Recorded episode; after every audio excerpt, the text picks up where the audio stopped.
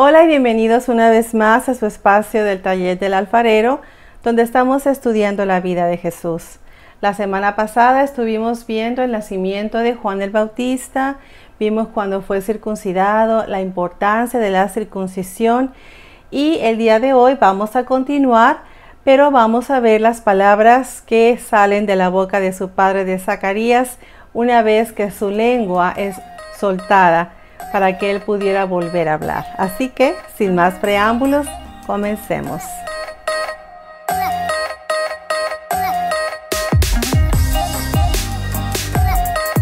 Comencemos leyendo el Evangelio de Lucas capítulo 1 versículo 67. Y Zacarías su padre fue lleno del Espíritu Santo.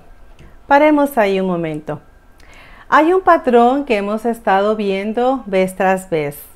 María fue llena del Espíritu Santo y profetizó.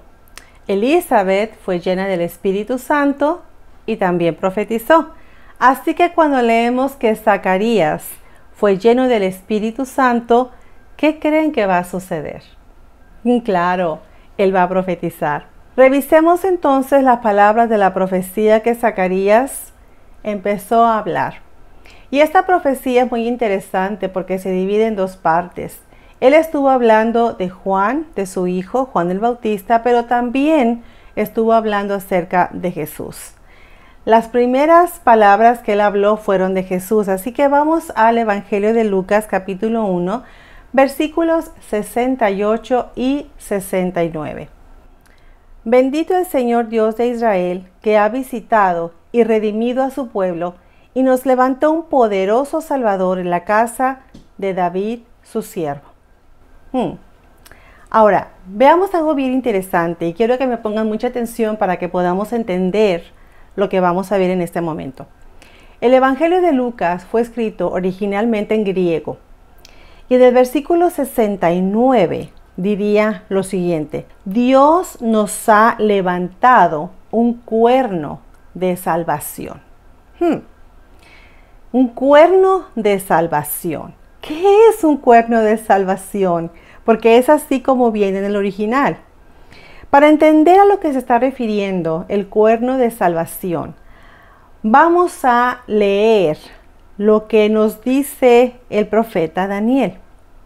Vamos a leer el versículo 8, perdón, el capítulo 8, versículos 3 y 4. Y quiero que pongamos mucha atención para poder entender lo que vamos a ver en este momento. Si leemos, dice, alcé los ojos y miré, y he aquí un carnero que estaba delante del río y tenía dos cuernos. Y aunque los cuernos eran altos, uno era más alto que el otro, y el más alto creció después. Vi que el carnero hería con los cuernos al poniente, al norte y al sur, y que ninguna bestia podía parar delante de él, ni había quien escapase de su poder, y hacía conforme a su voluntad y se engrandecía. Fue muy claro, ¿verdad? sí, claro. Para entender lo que se está refiriendo este pasaje, leamos un poquito más adelante. Leamos Daniel capítulo 8, versículos 20 y 22. Y vamos a poner mucha atención.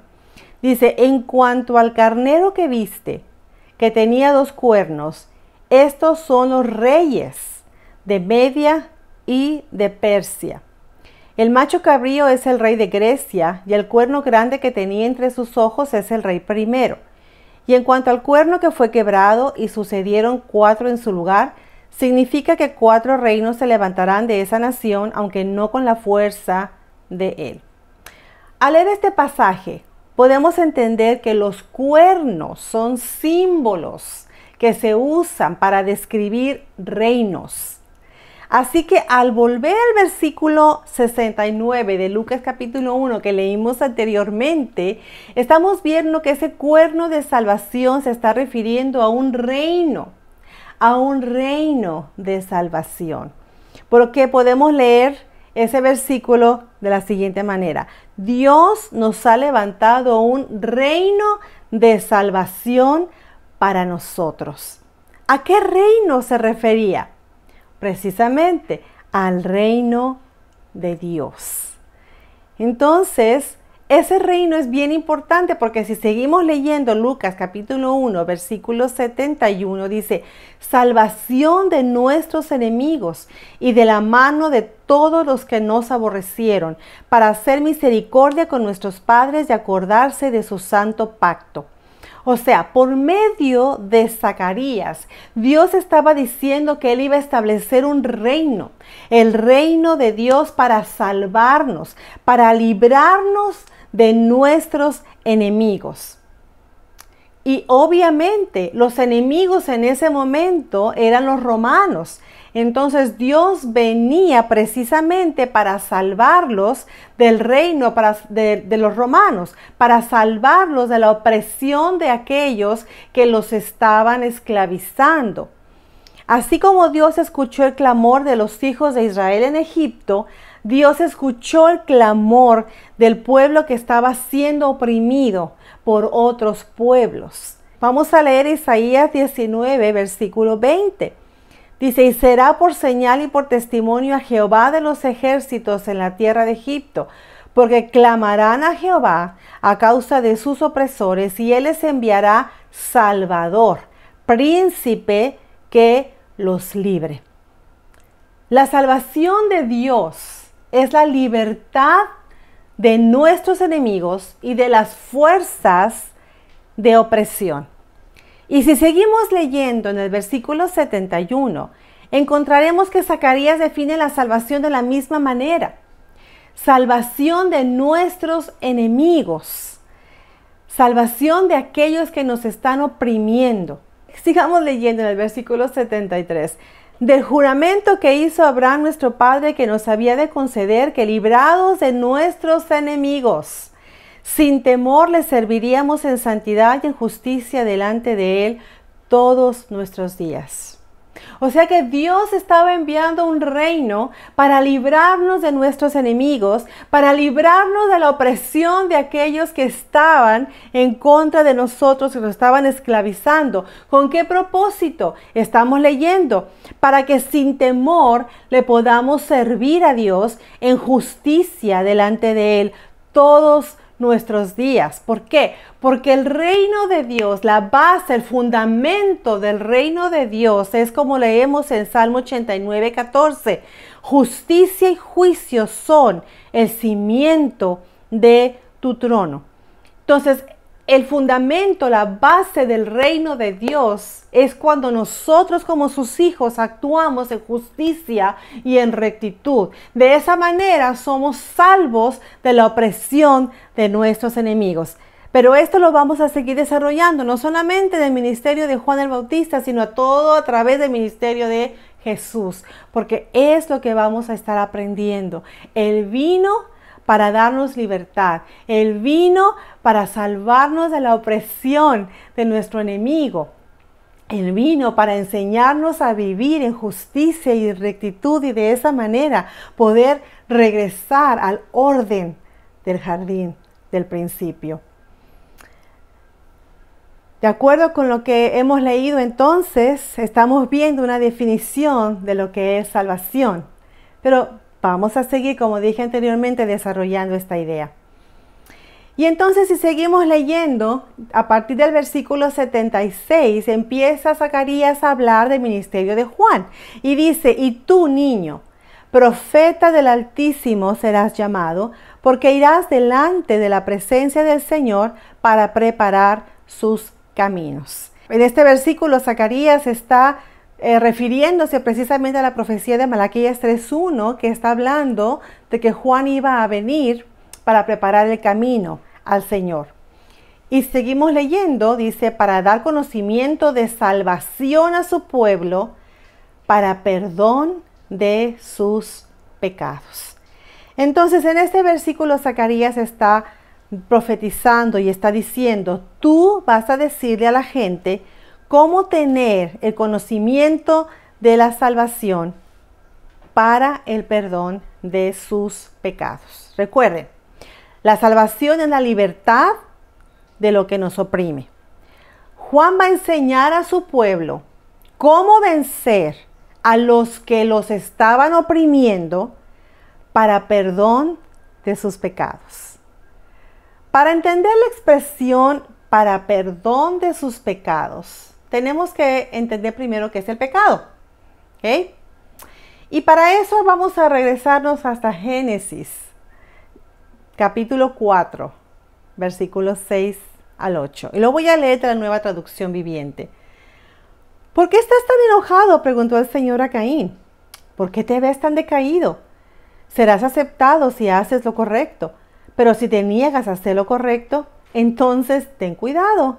El pecado está a la puerta, al acecho y ansioso para controlarte, pero tú debes dominarlo y ser su amo. Cierto día Caín dijo a su hermano, salgamos al campo. Mientras estaban en el campo, Caín atacó a su hermano Abel y lo mató. Vemos aquí que es la primera ocasión en que se menciona la palabra pecado en la Biblia. Dios habla del pecado usando la imagen de una bestia que está al acecho, porque es lo que dice, el pecado está a la puerta, está al acecho, ansioso por controlarnos. Si nos negamos a hacer lo correcto, dejamos entrar a esa bestia y damos control completo a ella de nuestras vidas. Pero Dios dice que no podemos dejar que esa bestia nos controle. Tenemos que ser amos de la bestia y vencerla por medio de hacer lo correcto. Para Caín, lo correcto era no matar a su hermano. Pero entonces nos damos cuenta que el pecado no es en sí romper una lista larga de cosas de que no hagas y hagas, no, no, no, no y no sino que es una manera en que nosotros tenemos que actuar, cómo tratamos a nuestro prójimo. Debemos tratarlos con respeto, debemos tratarlos con amor, debemos tratarlos como Dios nos trata a nosotros. Si no tuviéramos al prójimo, pues no hubiera pecado, porque no hubiera nadie a quien oprimir y no hubiera nadie a quien ofender y no hubiera nadie, ¿verdad?, a quien gritarle y con quien portarnos mal. Realmente el pecado es, es muy simple. Pero lo vamos a ir también viendo poco a poco conforme vamos avanzando en este estudio. Recordemos que en Génesis 3.15 se nos dice que hay dos tipos de personas en la Biblia, que estaban los descendientes de la mujer, pero estaban también los descendientes de la serpiente. Y cuando la Biblia habla de descendientes de la mujer, está refiriendo a aquellas personas que están en control de su comportamiento y de su carácter, que están que estamos actuando conforme al carácter de Dios. Mas, sin embargo, aquellos descendientes de la serpiente son aquellas personas que son controladas más por sus sentimientos, por su carácter, por sus tendencias, por los que ellos quieren hacer. Como Caín, como Caín, que dejamos entrar a esa bestia dejamos ser controlados por ella. Pero recuerden, nosotros hemos sido hechos a imagen de Dios y por lo tanto tenemos que reflejar el ser precisamente hijos de la mujer. ¿Ok? Dios nos llama a ser mejores que la bestia, o sea, nos llama a actuar mejor. Debemos reflejar el carácter de Dios a través de la justicia y la rectitud y como dijimos, en la base del reino de Dios. El pecado está a la puerta. Nosotros tenemos la última palabra y podemos decidir actuar como hijos de Dios o como hijos de la serpiente.